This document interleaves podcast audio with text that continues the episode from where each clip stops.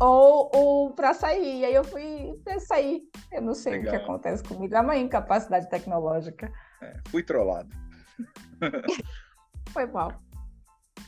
E aí, amigo de bolso, aqui quem tá falando é o Eduardo.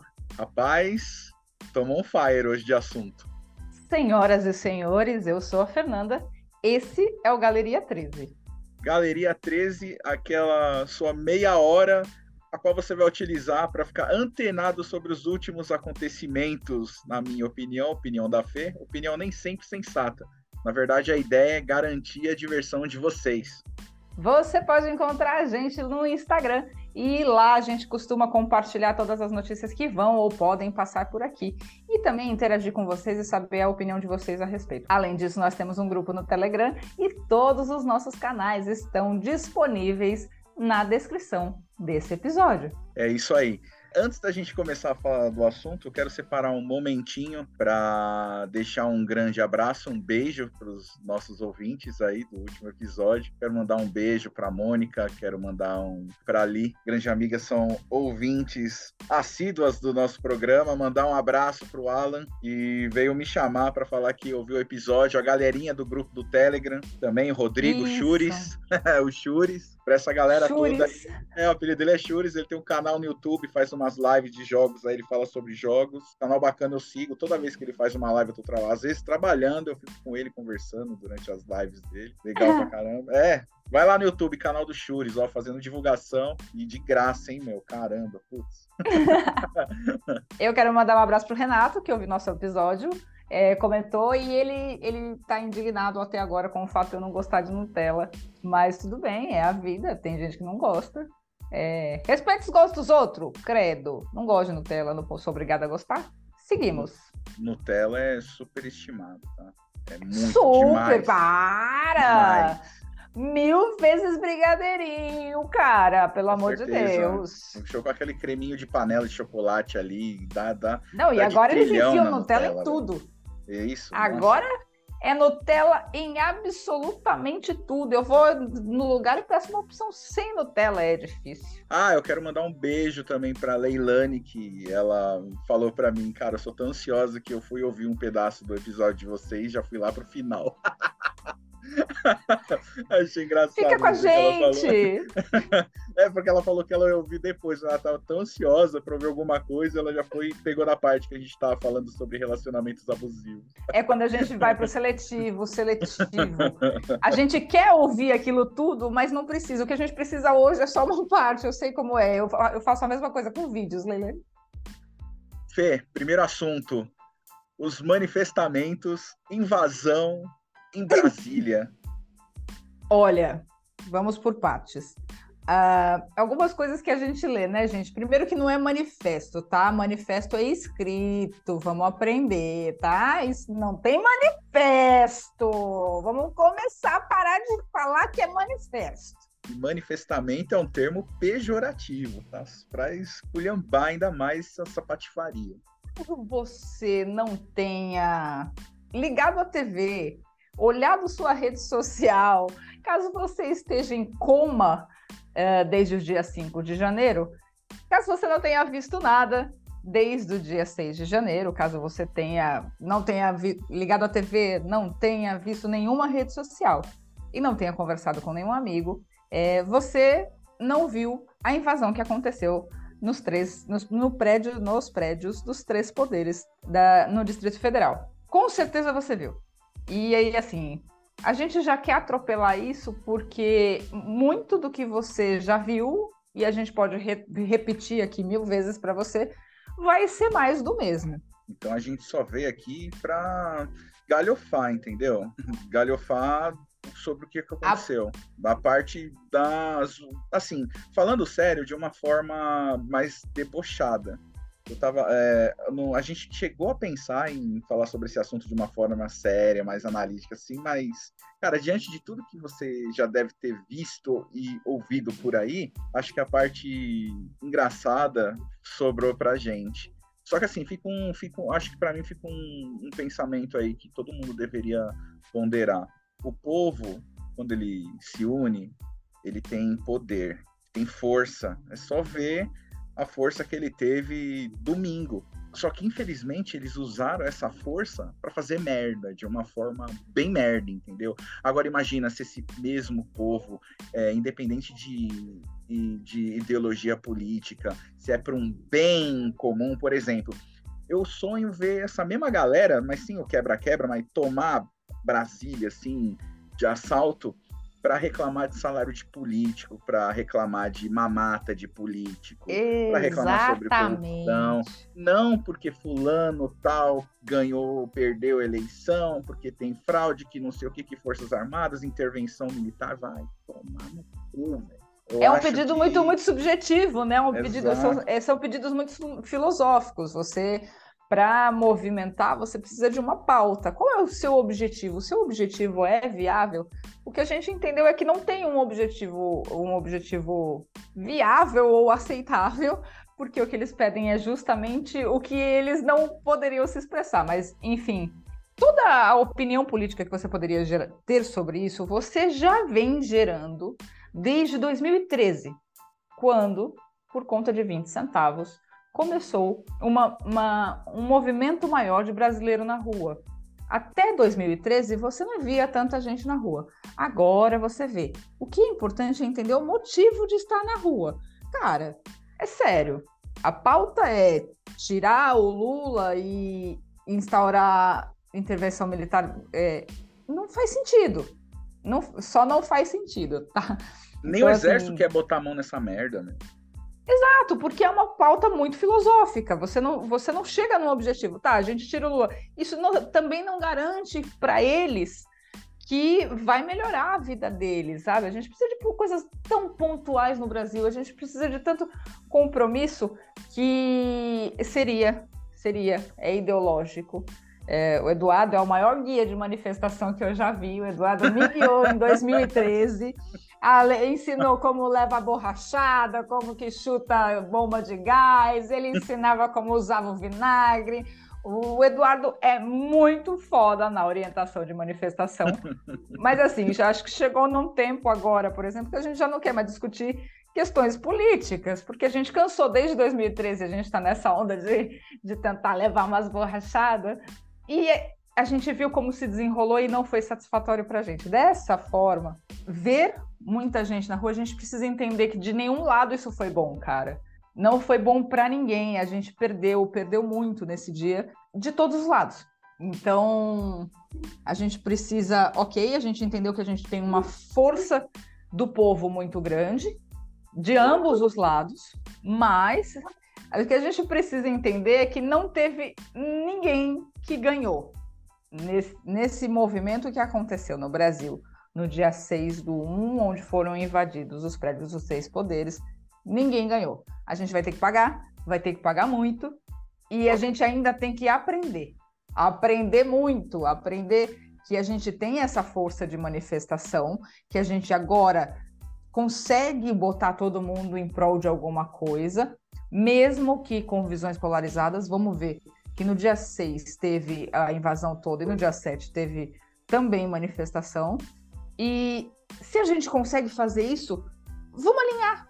Significa que talvez a gente esteja num caminho bom para uma discussão boa. E você já tem sua opinião política numa boa, a gente não está aqui para mudar ela porque você já carrega ela desde lá de 2013, tá?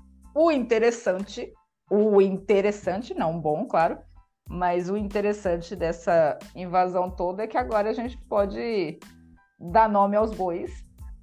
Com certeza.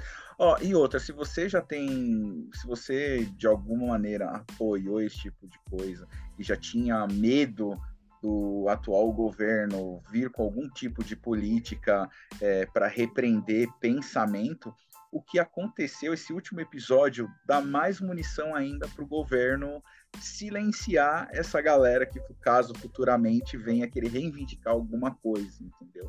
Eles Cara, vão usar esse último exemplo para calar a boca da galera, diante de movimentos, vai, válidos. Eu, eu, eu paro numa coisa, cara. Olha aqui, um cara cagou. É sério, vamos entender. Um cara é, defecou. Meu. Ele entrou dentro de um gabinete, consultou as próprias vísceras para ver se ele conseguia produzir um bolo fecal decente. Subiu! Ele subiu numa mesa. Subiu numa mesa, cara. Ele tava com a mãozinha esquerda, até parecendo a gente mulher quando vai no banheiro de balada, segurando várias bolsas, assim, porque tava aqui segurando bandeira e segurando as coisas da invasão, e o cara cagou. O cara, olha, se você não, não acompanhou, um homem fez cocô. Isso é o limite que a gente é, pode chegar na política, cara. Super Tem uma discussão filosófica em cima disso. Né? A gente é animal. Super legitimou o movimento lá dos caras, meu Deus do céu. Enfim, já tem, já diria, já diria aquela frase lá do Martin Heidegger. Precisamos pensar no fato de que ainda não começamos a pensar. Povo, vocês viram, o povo tem força, mas vamos usar essa força com inteligência para o bem do povo. Enquanto o povo não se portar como povo, é o que eu falei no último episódio, a gente está fudido. Aí a gente vai se fuder de verde e amarelo, como aconteceu com os queridos lá no Planalto. Importante pensar o objetivo que você está fazendo. Cara, você está no movimento, você acredita numa coisa, tá? Mas quem está lucrando com esse objetivo? Quem tem interesse muito maior do que o seu? Porque se você tiver num objetivo onde o seu é idealista e o do outro é financeiro, talvez você esteja sendo uma massa de manobra. Veja que absurdo. Pode ser que isso tenha acontecido em algum momento da história, a gente não tem registro no Brasil, claro, somos todos muito, muito conscientes do que fazemos, mas é isso que faz a massa de manobra, não prestar atenção no objetivo do que você está fazendo. É Eu gostaria de dizer, quando eles foram presos, quando eles foram presos, estavam no chão, e aí foi, foi decepcionante. Foi decepcionante para eles que eles foram presos. Eles queriam uma intervenção. Essa galera querendo uma intervenção, eles conseguiram a intervenção. E, cara, é curioso, porque eles pediram a intervenção federal do governo Bolsonaro e receberam a intervenção federal do governo Lula. Eles não podem dizer que o Lula não faz nada por eles, porque o Bolsonaro ficou quatro anos e não fez nenhuma intervenção. O Lula já entrou e já fez, na primeira semana, pensa. Imagina ele no telefone, o cara, o comandante, aí, presidente. Cara, eles não pediram intervenção? Manda intervenção para eles. Toma ele aí. Eu, é aí. eu fico imaginando aqui os ele lá na, eu tô imaginando. É. Toma intervenção na... no seu rabo! É isso aí, ele na frente da televisão de 100 polegadas lá, numa puta de uma cadeira confortável, ele falando: aí, seus filha da puta, vocês não queriam intervenção? Toma aí, Tome bando de arrombado. Foi isso que aconteceu, senhores, mas a gente deve deixar aqui o registro de que, embora a gente gostaria de dizer que sente muito, não sente, mas tem uma coisa que ficou intacta, graças a Deus, que foi a biblioteca. A biblioteca é, é, é, ela é formada por livros muito raros também. É uma biblioteca muito importante, mas ao que parece não gera interesse. de, é, o li livro, conhecimento espanta. Então. Assusta. Não pare... e, não chega as coisas intactas. As é coisas é intactas. É, é a criptonita dessa galera aí. uh, as coisas intactas são, foram a biblioteca e os quadros de Romero Brito. Então, assim, isso já comprova que não tem ninguém da esquerda entrando. Primeira coisa que da esquerda entraria era fichar Romero Brito com tudo, assim, mas não. Eles estragaram um de Cavalcante de 8 milhões de reais, que pertence a mim, a você, a ele, a todo mundo, mas a gente tem uma visão muito errada do patrimônio público em achar que é de todo mundo, mas que a conservação não é de todo mundo. É de todo mundo justamente para você cuidar, meu bem. Não pode fazer isso. E é claro que eles estragaram um de Cavalcante, porque eles não sabiam que custava 8 milhões de reais, porque se eles soubessem, eles tinham roubado. Como diria minha avó, mudando de pato para ganso, essa semana, numa entrevista para o UOL, provavelmente você vai ver em algum lugar na sua rede social, uma entrevista para o UOL da nossa ministra de esporte, Ana Moser, falando sobre os esportes eletrônicos. E aí, então, criou-se uma polêmica. O que Ana Moser diz na entrevista para o UOL é o seguinte, abre aspas, a meu ver, o esporte eletrônico é um entretenimento é uma indústria de entretenimento, não é um esporte. Ah, mas o pessoal treina. Treina, assim como o artista. A Ivete Sangalo também treina para os shows e ela não é uma atleta da música. Fecha aspas. Essa, essa declaração da ministra gerou muito comentário, principalmente da galera que joga os esportes eletrônicos, né? Os, os, prof, os profissionais também, né? Mas são os jogadores, aquele pessoal que vai na feira, que enche os estádios e tudo mais. Uh, e aí a gente lançou no Instagram uma perguntinha se você acha que esporte eletrônico é esporte ou não. Vou perguntar para você, Eduardo. Você acha que é esporte? É, antes eu quero deixar claro aqui, eu sou, eu jogo videogame, gosto muito, gasto horas jogando online, inclusive, principalmente pela resenha com os amigos. E assim, é, pela minha experiência de jogo, realmente, essa galera aí que não gostou do comentário da ministra, tudo, essa galera de esportes hoje, eles, eles treinam, tem apoio psicológico, nutricional, tudo mais e tal. Só que, honestamente, tá? Talvez a minha opinião vai contrariar essa galera aí, é, inclusive a galera que eu faço parte do, do clube, eu não considero esportes esporte, não. tá Olha, muito longe. Hoje eles vão te xingar no chat, hein? Tá muito, tá muito. Para mim tá. Cara, eu não consigo imaginar eu, por exemplo, sei lá, eu sentado em casa, me matando oito horas de jogar videogame, o que seria uma diversão, sei lá, é lazer, cara apesar de movimentar muita grana, não, não é esporte, cara. Não considero assim, esporte, não. Ó, advogado do diabo tem que agir aqui. O, o xadrez também, você ficaria sentado jogando. Aí vão falar também de. que mais? Tem gente que é falou esporte que olímpico. Até, até meter que Fórmula 1 também não é, não é É, é, é.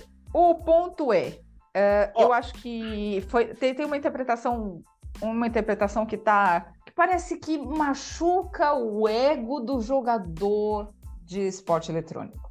O fato de falar que não é esporte começa a gerar um monte de argumento falando que é esporte, que incentiva a competição e tudo mais, e parece que as pessoas estão justificando para a mãe deles o porquê que ele joga. Eu quero lá saber o porquê que você joga. Se você acha que é legal jogar, você jogue.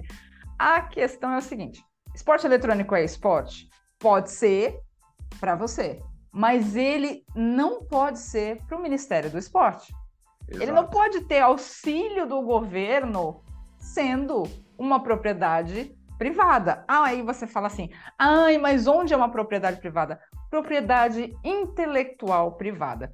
Por exemplo, uh, você consegue fazer um evento de vôlei na praia, porque o vôlei, o vôlei não tem dono você simplesmente vai e faz um evento. Mas não dá para fazer um evento de League of Legends, por, por exemplo, sem pedir autorização e pagar concessão para a dona do League of Legends, que criou, que tem a propriedade intelectual. Então, portanto, assim, como você vai dar apoio fiscal para uma categoria que joga dentro de uma propriedade privada, ele está trabalhando dentro de uma casa que é a diferença principal, por exemplo, quando você fala do xadrez. Ah, mas no xadrez você também fica sentado.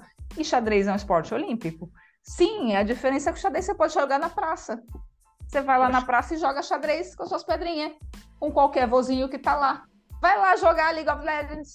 Vai lá. O que, o que Não dá para jogar. É, o que mais pisou no calo da galera, acho que foi eles viram a declaração da, da ministra como é, um, meio que esnobando, excluindo a categoria assim como esporte. E na verdade o que mais me incomoda no meio desse debate é a força que a galera do movimento que considera o esportes esporte. Geralmente eu respondo essa pergunta, tá? Eduardo, esportes é esporte? Não, esportes é esportes, não é esporte, é esportes. Mantém mesmo na categoria do esportes. E, porque, e é isso que você acabou de falar é porra, faz total sentido. Por exemplo, a galera do League of Legends. Se a, a dona do, do jogo, a produtora do jogo, a Riot, ela fechar, acabou o LOL, acabou o LOLzinho. O futebol Exatamente. não, se a, FIFA, se a FIFA fechar a porta, o futebol continua. Chamo meus amigos, risco dois golzinhos na rua pau no gato, pau quebrando, futebol ali, mano, rodando, então, assim, entendeu? Ó, o Nerdola que tá nos ouvindo agora, calma, Nerdola, a gente não é contra o teu jogo, a gente não tá falando que teu jogo não é jogo. Só que não existe maneira de, de aplicar políticas públicas do Ministério do Esporte nos esportes eletrônicos. Vocês podem escolher outra categoria, não precisa, assim, de novo, é, organizar o, o, que você quer de objetivo. Ninguém está aqui ofendendo o teu, o teu modo de vida ou o que você faz. Mas direcionar recurso público, eu, por isso que entra F1 que falaram. Cara, como você vai ajudar o esporte F1? É, meu primeiro, minha, minha primeira Ferrari minha vida. Não tem como, cara. Não tem como, cara. É um esporte, puta, já Não desde quando ele foi criado, é um esporte pra, pra galera elitizada, pra quem já Embora, tem berço, eu... já vem de berço. É pra milionário, é esporte ache... pra milionário. Embora eu pessoalmente ache que sim, os esportes eletrônicos e a, a Fórmula 1 tem que ter políticas direcionadas para eles, porque eles geram público, eles Sim, público, são renda, algum tipo de uma esporte, eles são pô. um movimento. Só precisa categorizar. E vamos, não vamos categorizar no esporte, né? É diferente. É. E outra, meu amigo, tu tá querendo auxílio fiscal, olha a diferença. A gente tá.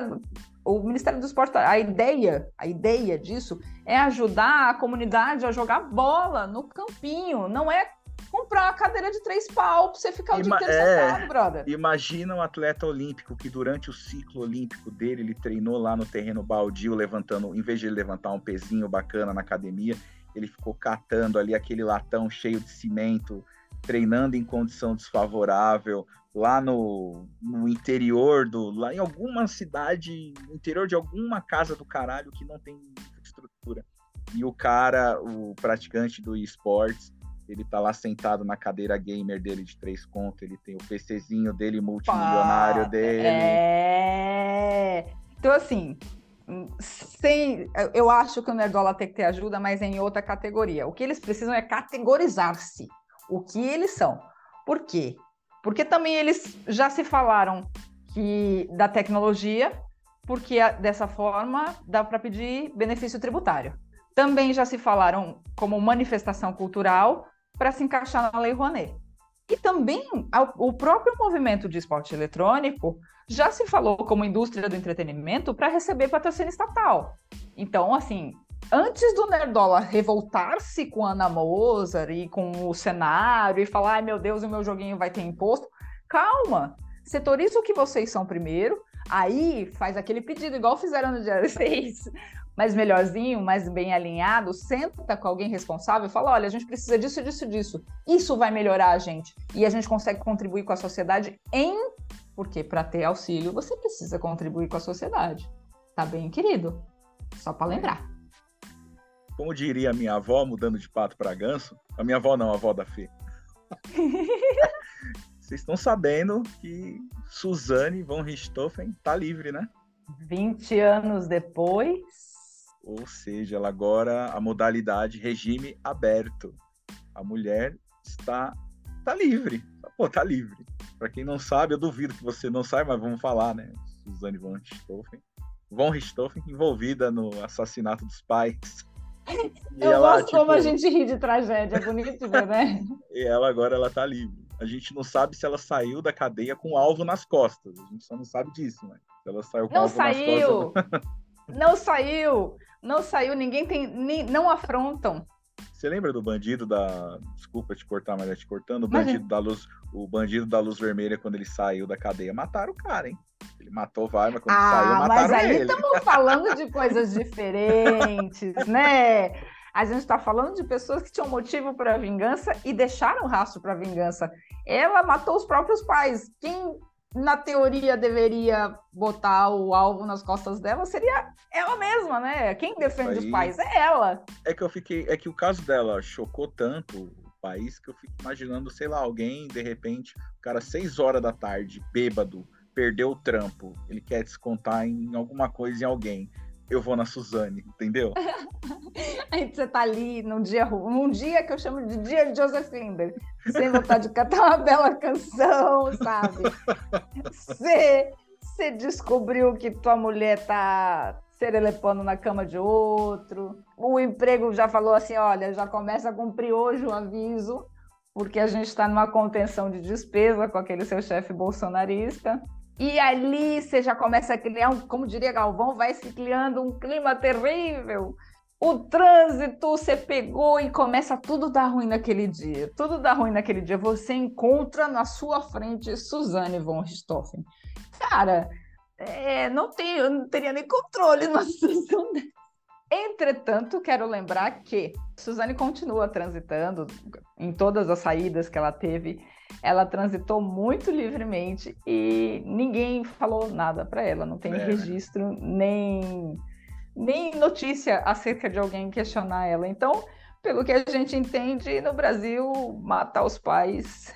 Dá nada, né? É 20 anos. Vamos continuar falando de coisa ruim?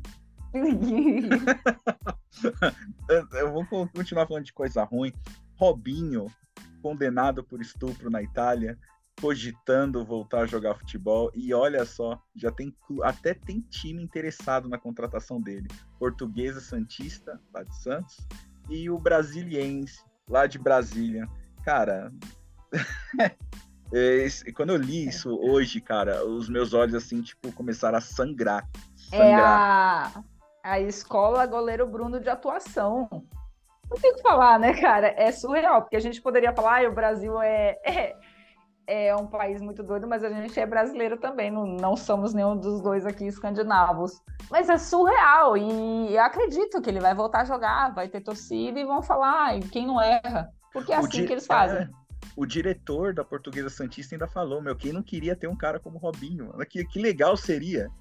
E outra, não ia pegar nada. A galera tá falando que ia ter pressão. Porra nenhuma, o goleiro Bruno. Não teve pressão cara, pro Bruno. Jogou, e o Bruno jogou bola de boa. Olha a dimensão do nada. Bruno e Robinho. A dimensão do Bruno e do Robinho. Eu, ó, vamos considerar que o Bruno era conhecido no Rio e Parará, Parará. Robinho, camisa do Brasil, o cara. Meu amigo, é rápido para falarem que foi um deslize de um garoto. É, a, gente, a gente costuma tratar, no Brasil, a gente trata crimes de homens como deslizes de meninos. A gente precisa parar com essa mania feia parar de passar a mão na cabeça. Enfim, é que aqui nada. A lei não, não funciona. A justiça ela é seletiva. Enfim. chega, chega de falar de coisa ruim, né? Depende do ponto de vista. Agora, não sei se é bom ou ruim para você, mas a gente entra na parte do entretenimento e aqui a gente fala das coisas que tocam a, o que a gente gosta. E vou falar para vocês que voltará aos cinemas o Titanic, da versão 3D. Eduardo, você assistiu o Titanic na, no cinema quando você era pequeno? Puta, assisti. Eu acho que eu tinha 16. Acho que eu tinha 16 anos. É, eu tinha 8. eu, eu chorei, cara. Eu chorei quando eu vi Titanic. Nossa, eu quero dizer que Titanic foi o primeiro filme que eu assisti no cinema. Ah, o Titanic Minha... foi o filme número um do cinema?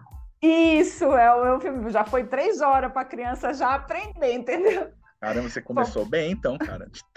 Cara, minha mãe me levou. É um marco do cinema, cara. Minha mãe me levou, sabe aquele cinema que tinha na Augusta? E aí foi a famíliazinha bonitinha lá. E eu lembro, é, eu lembro muito bem dessa noite, porque tudo tem uma memória afetiva muito forte, porque era muito emocionante. Mas eu lembro de achar que a minha mãe, é sério, eu tenho até hoje isso a minha mãe era a pessoa mais caridosa do mundo. Por quê, né? Porque estamos indo. Aqueles cinemas do centro, eles passam pela, pelo centro da cidade mesmo. Então a gente estacionava o carro e vai andando pelos calçadão. Pelos calçadão, nossa senhora, hein? Pelo calçadão do centro de São Paulo. E andando no calçadão, veio um, um, um, na época não tinha não tinha noia, né? Tinha bêbado. E aí veio um bêbado e pediu um cigarro para minha mãe. E aí o cigarro ela tava fumando, né?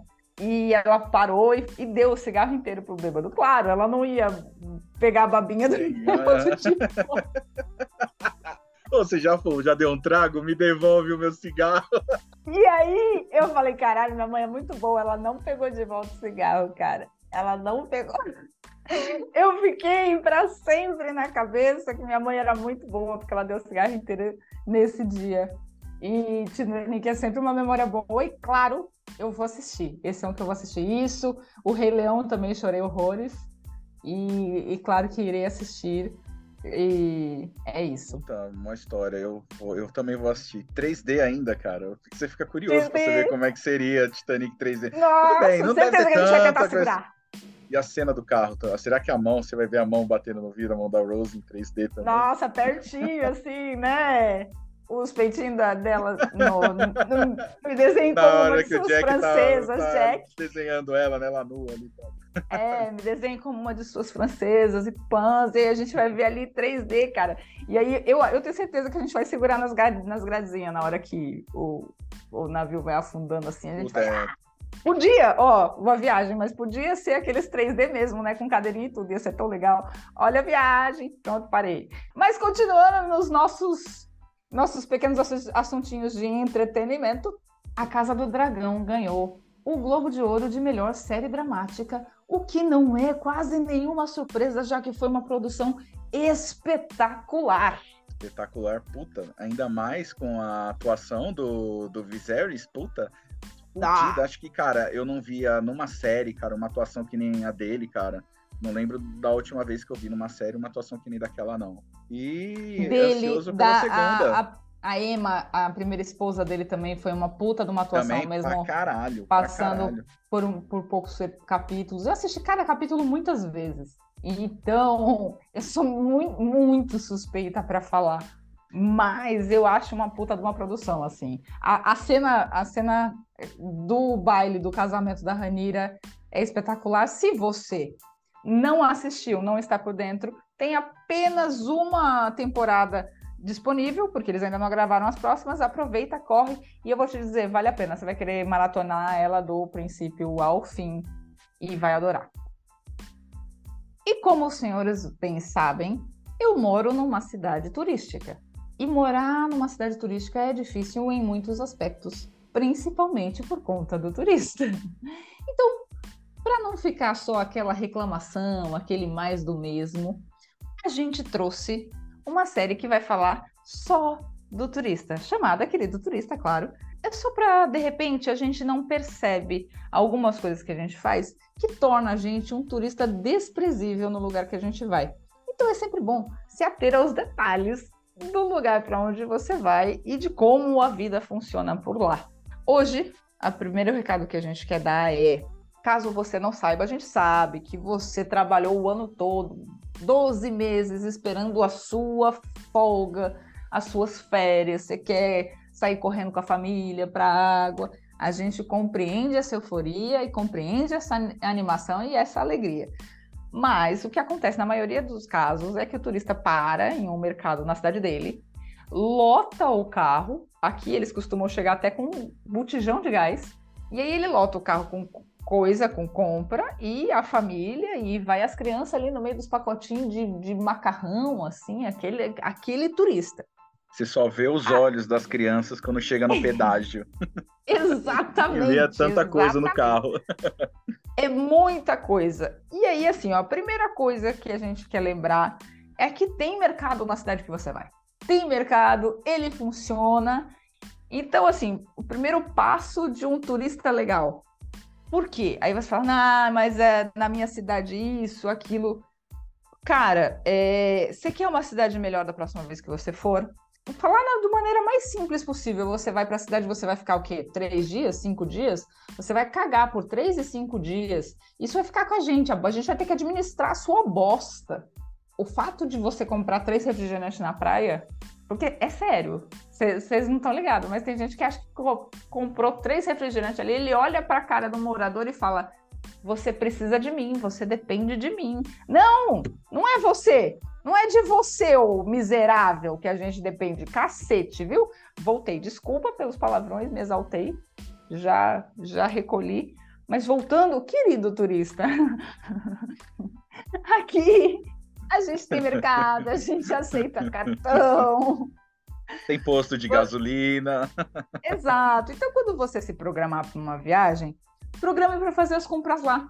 Já que você quer contribuir com o lugar que você vai, já que você acha o lugar que você vai bonito, já que você gosta do lugar que você vai, é legal contribuir para que a economia do lugar gire. Então, aproveita essa dica. Quando você for para o lugar, tenta ver o que, que esse lugar pode te oferecer antes de você levar. Isso fica melhor na sua viagem, você não precisa botar seus filhos no meio do macarrão, e para o desenvolvimento da cidade. Tá bom? A gente volta tá no próximo com o querido turista. Se você faz isso, Você se atente. Você também, viu, Eduardo? Exa ia falar, eu ia falar isso aí. Eu não moro numa cidade turística como a Fê e, assim, de tabela, assim, antes da, uh, antes da Fê ter dito tudo isso daí, ela já veio conversar comigo sobre, já, tipo, pô, já dando a chinelada de como, como ser um bom turista. Exatamente. Eu ouvi é claro a chinelada gente... e ela tá vindo aqui, tipo, de boas, entendeu? Vocês viram que essa foi a de boas. Olha a vantagem que vocês é. Olha a vantagem. É claro que a gente vai falar de outras coisas, como recolher o próprio lixo, como os lugares que você frequenta, mas eu acho que essa é a primeira coisa quando a pessoa está se preparando lá para vir para cá. E lá seja lá o lugar que ele quer, onde ele imaginar. Tem uma frase que diz que o paulistano ele tira férias para estressar o resto do país. Isso fica muito evidente nessa época do ano para gente. Vem cá, Fê. É, essas, é, a gente teve algum anônimo engraçadão dessa vez? Teve, né? teve algum engraçadão? Fala que teve. Teve, teve, teve. Bora lá, solta a voz. Vamos ao... Vamos ao anônimo, senhores. Olha, no anônimo as pessoas se revelam e é, isso é sempre bastante curioso para gente. Uh, a nossa mensagem anônima de hoje é Uh, já fez swing? O que você acha? Realmente não sei o que a pessoa espera ouvir, cara, na boa, assim. A pessoa manda essa mensagem achando é, que ela vai ter algum resultado positivo, eu não imagino como. Tipo, eu vou Mas... contar a minha experiência para você detalhada, tá? É, é, senta eu aí, Eu vou te amigo, contar no, sem, ó, Senta, pega aquela bebida que eu vou te contar o detalhe agora, tá? Primeiro que assim, ó, quando escreve swing, a única coisa que eu consigo pensar é, é a gente dançando na praia aqueles passinhos, sabe? Aqueles passinhos coordenados. Isso pra mim é a cara do swing. Eu não consigo imaginar uma putaria com isso. Sainha havaiana, colar de flor. Ou aquela balada flash house, a pista inteira dançando aquele passo, todo mundo igualzinho, e dá um girinho Exatamente. depois, gira de novo, tipo, vai indo. e, e tem meia lua e vai. Para mim, isso é swing, tá? Mas se a pessoa em questão aqui, anônima, tá perguntando de suruba, é, eu não. Eu, cara, quem faz suruba tem que achar. E outra, você tem que perguntar isso para a pessoa que está no ato. Você não pergunta, tipo, na vida. Eu fico imaginando essa pessoa perguntando alguma coisa na vida, sei lá, para no balcão e fala: Oi, moça, tudo bem? Você faz swing? O que, que você acha? Ou no, no, primeiro encontro, assim, alguma coisa, um encontro aleatório, assim. Eu tô, né? o cara, tipo, quando bate aquele silêncio na mesa por falta de assunto. Aí o cara pega, ele dá aquela golada na cerveja, ele olha para um lado para o outro. Ô Fê, vem cá, vou te fazer uma pergunta, você não me leva mal? Você já fez swing, cara? Já participou de uma suruba? do nada. O absoluto nada essa questão Tava... surgiu. E eu fico pensando que cabeça criativa, né, cara? Que do nada surge assim. Mas vamos lá. É, o que você acha? Tem que perguntar o que acha para a pessoa que está fazendo. É uma atividade de prazer. Você tem que olhar para ela enquanto ela está tendo prazer e perguntar o que você está achando. Não você está achando, meu? Mas tá aí, eu não sei quem. Vou chamar esse anônimo de swingueiro. Então... Não, não swingueiro não, cara, porque senão vai estragar a nossa lembrança da galerinha feliz na praia, meu. É, o surubeiro, vai, meu. É, Querido Surubeiro, é, não faz o seguinte, querido Surubeiro, para ficar mais fácil da gente discutir o assunto, compartilhe você as suas experiências no swing e o que você acha com a gente. Aí, ó, tá vendo? No próximo programa, quem sabe a gente tem a parte 2 dessa pergunta aí. que medo, que medo. É que a resposta Calma. foi: olha, aqui não tem, mas e aí? Me conta da sua experiência. a gente já tá partindo do pressuposto que você tem alguma experiência com suruba. Porque eu fico imaginando a pessoa, essa pessoa não tem experiência nenhuma, o que, que ela quer? Ela sai, será que ela sai mandando isso em todas as suas perguntas para achar alguém que já tenha feito para guiá-la nesse mundo? Ela lá no história, de repente ela vê, pergunte, mande-me mensagens anônimas. Swing, já fez? O que, que você achou? para ela ver se tem o cara tem um ele já tem na nota na, na no, no, no, caderninho de anotação do celular vai lá Ctrl C pá, puta caramba apareceu a pergunta anônima aqui. Cadê? Cadê o meu notepad? vou pegar aquela pergunta do swing. Deixa eu ver se a Vitória fez swing aqui. Caralho, mano. Mas assim, ó, então, eu faço. É, e o pior, assim, eu fico calculando o que a pessoa espera mesmo, porque essa mensagem não dá para responder para a pessoa, né? Eu teria que responder dentro do story do Instagram. É sério que ele acha? Que eu vou contar para os meus seguidores a minha experiência. Eu vou escrever no story do Instagram, meu amigo. Porra! Aí reclama, fala, nunca responde. Não responde porque manda essas merdas. Caramba, olha né? que pergunta, né? Tomar no seu cu. Melhor essa pergunta aí, ô. Ai, ai, essa ai. pessoa, eu ia acordar e falar: Bom dia, surubeiro do caralho. Para de encher os outros. é... Foi muito bom estar com vocês, brincar com vocês. Bebam água. Em breve estaremos de volta. Aquele abraço. Isso aí. E não se esqueçam da comida do gato. Até o próximo episódio. Você pode encontrar a gente e interagir com a gente lá no nosso Instagram. E a gente lá. Você pode. Você pode encontrar a gente no Instagram. Sério, nem o cachorro? Não, o cachorro falou agora, latiu junto contigo. Vai tomar no seu cu, Eduardo. Já não, ele lá... Latiu junto contigo, é dona sua. Não, cara, quando, quando você. Não, quando, não, quando você perguntou do cachorro, ele estava ao fundo. Ele estava, tipo, ele tá latindo e você falando, entendeu? Ah, tá. Então, é voltando. isso que eu quis dizer, cara.